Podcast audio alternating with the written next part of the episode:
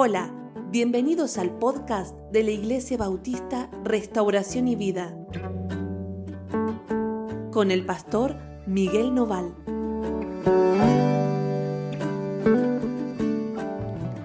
Hola, hola, ¿cómo están? Dios los bendiga muchísimo. Bueno, estamos juntos otra vez.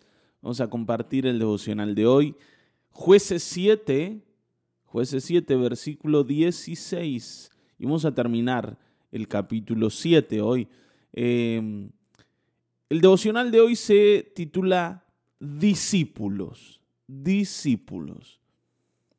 A veces eh, uno, cuando va construyendo la, la idea de qué cosa es necesaria para resolver problemas en la vida, se olvida de esta parte. ¿Está bien? Porque uno normalmente piensa en uno mismo y dice, bueno, ¿qué necesito yo para resolver mis problemas? Y hemos hablado de un montón de cosas. Sí, hemos hablado de que el Señor te cambia la mirada de quién sos, ¿sí? y, te, y te transforma en alguien eh, útil, en alguien creyente cuando eras un incrédulo. Hemos hablado de que el Señor te limpia de los ídolos, Está bien, ¿no? Hemos hablado de que el Señor eh, se glorifica en medio de nuestras debilidades y, nos, nos, sostiene como, como personas con muchos límites para ser Él glorificado en medio de nosotros. Y también hablábamos de la fe que viene por el oír. ¿Se acuerdan ayer? No por ver, sino por oír. Pero hoy vamos a hablar de algo que no tiene que ver con la relación entre nosotros y Dios, sino que tiene que ver con, con lo que pasa entre vos y yo, entre yo y alguien más, alguien a quien vamos a mirar como una referencia en la vida. ¿Está bien? Antes de meterme en el tema, vamos a leer y vamos a dejar que la palabra del Señor nos guíe en esto. Si dice, y repartiendo los 300 hombres en tres escuadrones, recuerden que estamos leyendo jueces 7:16, dio a todos ellos trompetas en sus manos. Está hablando de Gedeón, ¿no es cierto? Y cántaros vacíos, con teas ardiendo dentro de los cántaros. Una tea es como una antorcha. Y les dijo, miradme a mí y haced como yo hago. Está bien, ¿no? Y esto que dice acá es la clave del discipulado. Miradme a mí y haced como yo hago. A veces esto nos da un poco de miedo. Está bien, ¿no? Un poco de miedo, porque incluso en el, en el mundo cristiano nosotros hemos oído infinidad de veces esta idea de, bueno, no hay que seguir al hombre, no hay que seguir al hombre. Usted siga al Señor, no me siga a mí, yo soy un hombre, usted no trate de hacer lo que yo hago porque yo me voy a equivocar. Está bien, ¿no? Eh, y, nos gusta, a pesar de que decimos, no, está mal, pero una y otra vez terminamos afirmando como cierta la frase que dice, haz lo que yo digo, pero no lo que yo hago. Y esto en la iglesia lamentablemente ha sido moneda corriente, ¿sí? Y, lo hemos afirmado una y otra vez, de ambos lados, desde el lado de los ministros y desde el lado de los creyentes, de las personas. Los ministros porque dicen, bueno, si la gente me va a querer imitar a mí, va a estar mirándome con lupa y se va a dar cuenta de mis errores, yo no quiero que la gente me esté mirando para evaluarme. Que ellos sepan lo que yo les enseño, lo que les digo el domingo, en las prédicas, en las capacitaciones, pero que no me tomen a mí de referencia, porque yo no quiero ser ejemplo de nadie. Y las personas en la iglesia que intentan ser pastoreadas por, por los ministros, también han abrazado un poquito esta idea porque imitar a alguien o seguir a alguien o tratar de, vamos a decir, poner a alguien como ejemplo, te compromete con esa persona. Y, y, vos tenés que empezar a obedecer, obedecer a alguien, a una persona en particular. Esto no nos gusta, entonces decimos, no, yo obedezco solo al Señor y yo imito solo al Señor y eso no lo sabe nadie. ¿Está bien? Normalmente esas personas son personas que no permiten que nadie se les meta en la vida. Son personas que tienen una vida privada absoluta y total y entonces cierran las puertas a todo tipo de relación. También para que no se descubra lo que ellos son y hacen y todos los líos que todavía no han resuelto en la vida. Ahora, la verdad es que en el Señor y en la Escritura nosotros vamos a encontrar una y otra vez esta idea. Mírenme y hagan lo que yo hago. Pablo decía, sed imitadores de mí como yo soy de Cristo. ¿Está bien? Y el Señor, cuando vino, llamó a doce hombres para que se conviertan en sus discípulos y les dijo, vengan y miren donde yo vivo y vivan conmigo y compartan conmigo y hagamos juntos. Y no solo el Señor se comprometía, sino que los discípulos también se comprometían a exponerse, a vivir con el Señor, a que el Señor se entere de su mal carácter, de sus problemas, de sus límites, de sus debilidades. Cuando nosotros vamos a, a ir a la batalla, no podemos ir cada uno esperando darle al clavo en la estrategia.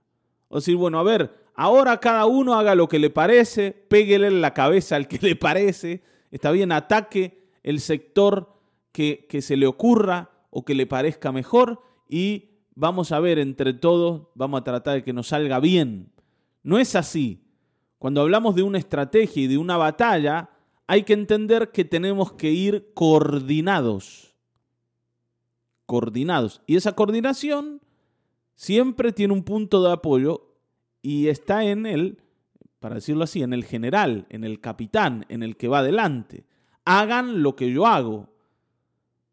¿Sí? Sigan mi ejemplo o sigan mi plan. Pero hay alguien a quien obedecer. Y esto es lo que Gedeón le dice a ellos. Miradme a mí y haced como yo hago. He aquí cuando yo llegue al extremo del campamento, haréis vosotros como hago yo. Está bien, ¿no? Ustedes no van a mirar a los madianitas, no van a mirar eh, a ningún otro lado, me van a mirar a mí. Y lo que yo haga, ustedes lo van a hacer. ¿Es difícil? No, no es difícil. Pero hay que hacerlo, hay que obedecer. Porque a nosotros nos parece que esto no está tan bueno. Y decimos, ¿y pero por qué hay que hacer lo que dice Gedeón? Yo también tengo una buena idea acá. Yo también sé, sé qué que, podemos hacer. ¿Por qué hay que hacerle caso a este. Yo no quiero hacer caso. ¿O no, o no nos pasa eso? ¿Por qué el pastor me tiene que decir lo que yo tengo que hacer? ¿Por qué? ¿Por qué tengo que obedecer lo que a él le parece? Hay personas que sobre alguna recomendación se rebelan o por alguna recomendación se rebelan. Y cuando digo recomendación, no estoy diciendo orden, estoy diciendo recomendación. Porque nosotros no le ordenamos nada a nadie. Está bien, el que ordena es el Señor, porque es el Señor. Nosotros lo único que hacemos es recomendarle a las personas lo que nos parece que es correcto. Ahora, por supuesto, una recomendación es eso. Es eso, ¿no? Un consejo, una mirada, por ahí diferente que la que la persona tiene, que nos parece apropiada y que la persona si la admite, está bien. Y si la sigue, bueno, va a ir como eh, siendo guiada por quien le aconseja.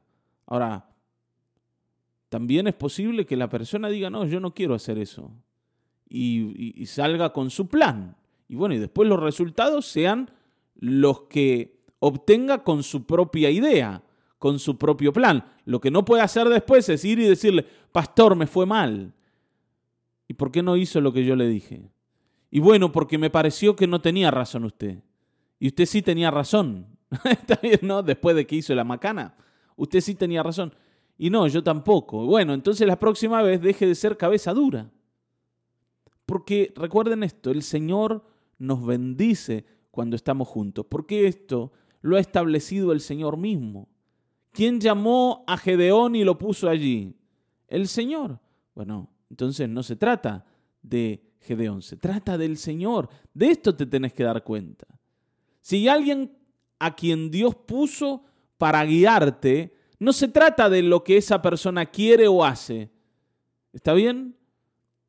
No, no se trata de los deseos de esa persona o de las ambiciones de esa persona. Si vos estás consciente de que es Dios el que la puso allí, se trata entonces de lo que Dios quiere.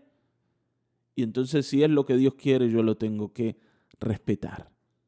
Y esto incluso con aquellos que a mí me parece que están equivocados. David, por ejemplo, el rey David, decía de Saúl que era un mal rey, era una mala persona. Cuando nosotros leemos lo que Saúl hacía, podemos ver que Saúl era una mala persona. Pero así todo, David decía, nunca yo voy a ir en contra del ungido del Señor. Porque si está ahí, el Señor lo puso. Y el que lo tiene que sacar de última es el Señor. Pero yo no puedo ir en contra de él, al contrario, lo voy a apoyar. Porque es el ungido del Señor, ¿te das cuenta de eso? Bueno, entonces entendamos esto.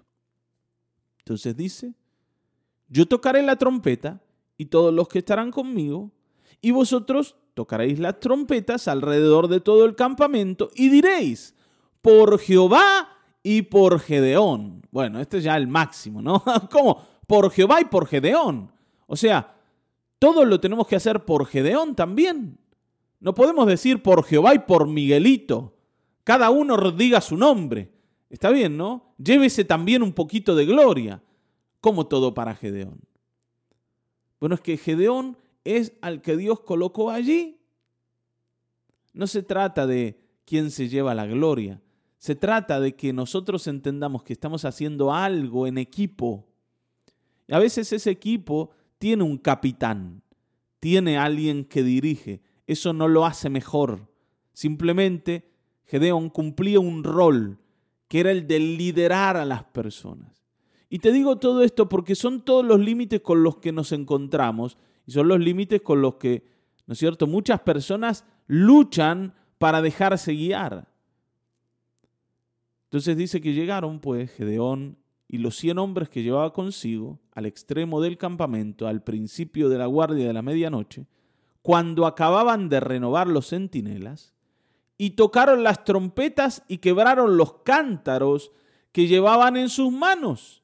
Y los tres escuadrones tocaron las trompetas y quebrando los cántaros tomaron en la mano izquierda las teas y en la mano derecha las trompetas con que tocaban y gritaron por la espada de Jehová y de Gedeón. Y se estuvieron firmes cada uno en su puesto en derredor del campamento.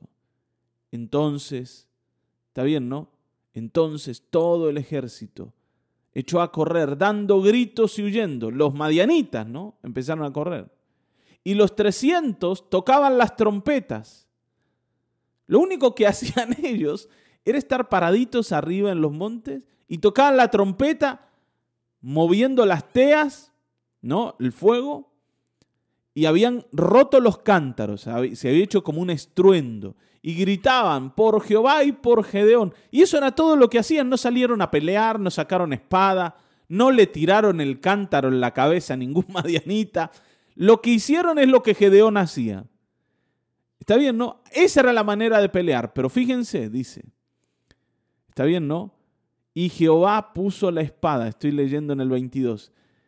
Y Jehová puso la espada de cada uno contra su compañero en todo el campamento. Y el ejército huyó hasta Betzita, en dirección de Sarera, y hasta la frontera de Abed Meola en Tabat y juntándose los de Israel, de Neftalí, de Aser y de todo Manasés, siguieron a los madianitas. Y ahí sí, y ahí sí, se juntó el pueblo para ir detrás de los madianitas que huían. Gedeón también envió mensajeros por todo el monte de Efraín diciendo, descended al encuentro de los madianitas y tomad los vados de Bet Bara y del Jordán antes que ellos lleguen. Y juntos todos los hombres de Efraín tomaron los vados de Bet Bara del Jordán, y tomaron a dos príncipes de los madianitas, a Oreb y Seb, y mataron a Oreb en la peña de Oreb, y a Seb lo mataron en el lagar de Seb, y después que siguieron a los madianitas, trajeron las cabezas de Oreb y Seb a Gedeón al otro lado del Jordán. Bueno, tremendo lo que pasó. ¿Está bien? Tremendo. Ahora fíjense que más allá de que ¿no? de, la estrategia que ellos siguen y de, cómo los, los madianitas, eh, llenos de temor, y esto vino del Señor, terminan matándose unos a otros. la clave acá estaba en hacer lo que Gedeón hacía, que era el que tenía la claridad de Dios de lo que había que hacer. Y la batalla se ganó con una imitación fiel de esa persona a la que el Señor había colocado allí en medio. Yo sé que hay seguramente infinidad de estrategias diferentes, infinidad de ideas diferentes, y hay un montón de eh, personas inteligentes que pueden tener grandes, grandes eh, intenciones y grandes ideas que llevar adelante y seguramente un montón de capacidades importantísimas. ¿Está bien? Y que si, si fueran puestas a prueba darían buenos resultados. Pero esto no se trata de quién es mejor o quién es peor, quién es más inteligente o quién es menos inteligente. Se trata de a quién Dios respalda y por quién el Señor quiere hacer las cosas. ¿Está bien?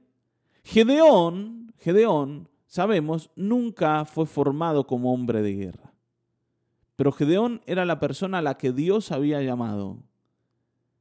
Y lo que Gedeón hace no tiene que ver tanto con una, con una estrategia de guerra, sino con una estrategia espiritual que el Señor le había provisto y que él se le estaba enseñando a los demás. Y les dicen, miren muchachos, acá no vamos a pelear de la manera tradicional.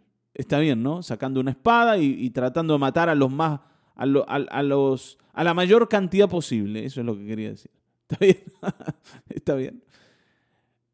No se trata de eso. Se trata de que ustedes hagan lo que yo hago porque es el Señor el que va a pelear. Pero es necesario que todos nos unamos detrás de esto. Toquemos la trompeta, rompamos los cántaros y levantemos las teas. Todo lo que tienen que hacer es eso. Seguramente alguno podría haber dicho, pero Gedeón, con esto van a subir y nos van a matar. ¿A quién le vamos a ganar con esta historieta de los cántaros y las trompetas? ¿A quién le vamos a, ganar agitando un fueguito? Está bien, ¿no? ¿A vos te parece que esto es, correcto? No, no es así. No, pero escúchame, el Señor va a hacer lo que tiene que hacer. Nosotros sigamos el consejo. Hagamos lo que dice Gedeón. Él, es el que sabe, él estuvo con el Señor hablando. ¿Te parece a vos? Sí, él estuvo con el Señor hablando, el Señor le dijo lo que hay que hacer. Sí, pero a mí me parece que eso no va a funcionar. Y cuando empezamos a dividirnos y a decir, no, yo no voy a ir con Gedeón. No, no voy a ir porque a mí me parece que eso es una pavada. ¿Cómo vas a hacer eso? Vieron que en la iglesia nos pasa esto, en la vida nos pasa esto. ¿Está bien? Yo me acuerdo cuando yo era joven y mi papá me decía, esto hay que hacerlo así. Y yo decía, no, papá, eso no se hace así, se hace asá. ¿Por qué? Porque vos ya sos viejo y ya no sabés cómo son las cosas. Y yo lo hacía como me parecía a mí. Por supuesto, funcionaba mal, andaba mal. Y yo terminaba sufriendo. Y mi papá también terminaba sufriendo, porque me veía sufrir a mí. Entonces, hermanos, yo sé que vos seguramente sos muy inteligente y tenés un montón de buenas ideas y sos precavido y a veces te cuesta ¿no? confiar. Y, bueno, y, eso lo hemos encontrado mucho aquí en el norte. Cuando llegamos nos, nos acordamos de que una de las características que veíamos en las personas era esta, la desconfianza, tal vez porque teníamos un acento porteño y entonces la gente pensaba, no, estos son así como ventajeros, son agrandados como los porteños. Y entonces desconfiaba. Pero la desconfianza no, no, no nos sirve para seguir a Cristo. Yo necesito confiar y confiar en el que está al lado mío. Tu hermano, el que se acerca a vos, es tu mejor amigo y tenés que confiar en él y él en vos. Y ambos confiar en la persona que está al frente de la iglesia y todos confiar en el Señor, que es el pastor de verdad de toda la iglesia. ¿Está bien? Y nosotros, por ejemplo, nosotros, yo, Miguel y Laura, mi esposa, tenemos pastores, Moisés y su familia, que nos guían y nos dirigen. ¿Está bien? Hasta hace poco estaba Silvia con nosotros, la esposa de Moisés. Ya ella partió con el Señor, pero sigue estando Moisés adelante y vamos a hacer caso, más allá de si tenemos buenas o malas ideas, más allá si nos gusta o más allá de si nos gusta o no nos gusta. Vamos a hacer lo que tenemos que hacer, porque ahí es donde está la victoria del Señor. Y esto es importante que lo entendamos hoy. El último eslabón en esta victoria fue el discipulado de Gedeón sobre esos 300 hombres que lo acompañaban. No podemos ir a ninguna guerra divididos. No podemos ir a ninguna guerra si no estamos de acuerdo. ¿Está bien, no? ¿Cómo vamos a hacerlo? ¿Cómo vamos a hacerlo? Tenemos que estar de acuerdo y tenemos que ir detrás del modelo del Señor. Y en ese modelo vamos a ser bendecidos. El Señor vino, hizo lo que tenía que hacer, derrotó a los madianitas y después todos se dieron cuenta que la estrategia de Gedeón era una buena estrategia. ¿Por qué? Porque cualquier estrategia funciona si Dios está en medio. Lo importante era cuidar la presencia de Dios. Y cuidar la presencia de Dios tiene que ver con que estemos juntos. Y con esto terminó. El Señor oraba antes de irse. Le decía a su padre acerca de sus discípulos, Señor, te pido que sean uno. Como tú y yo somos uno, que ellos también sean uno para que el mundo crea que tú me enviaste. Que ellos sean uno, como tú y yo somos uno. Nosotros seguimos a un Dios, a un Dios de una unidad completa. Ustedes saben que Dios es Padre, Hijo y Espíritu Santo, tres personas. Pero la unidad de nuestro Dios es total, total. Y por eso ellos actúan como uno solo. Hay un solo Dios. La escritura dice, Jehová, vuestro Dios Jehová, uno es. ¿Está bien? Pero también tenemos que entender que Dios, a pesar de que es uno, son tres personas. Es uno, pero son tres. Y eso nos cuesta a nosotros entenderlo. ¿Saben cuándo lo vamos a entender bien? Cuando empecemos a mirar a nuestro hermano y a unirnos de tal manera que la gente puede decir, acá hay una iglesia que piensa de la misma manera, que siente de la misma manera, que hace de la misma manera. No un montón de hermanos disgregados que cada uno arranca para el lado que le parece. ¿Está bien?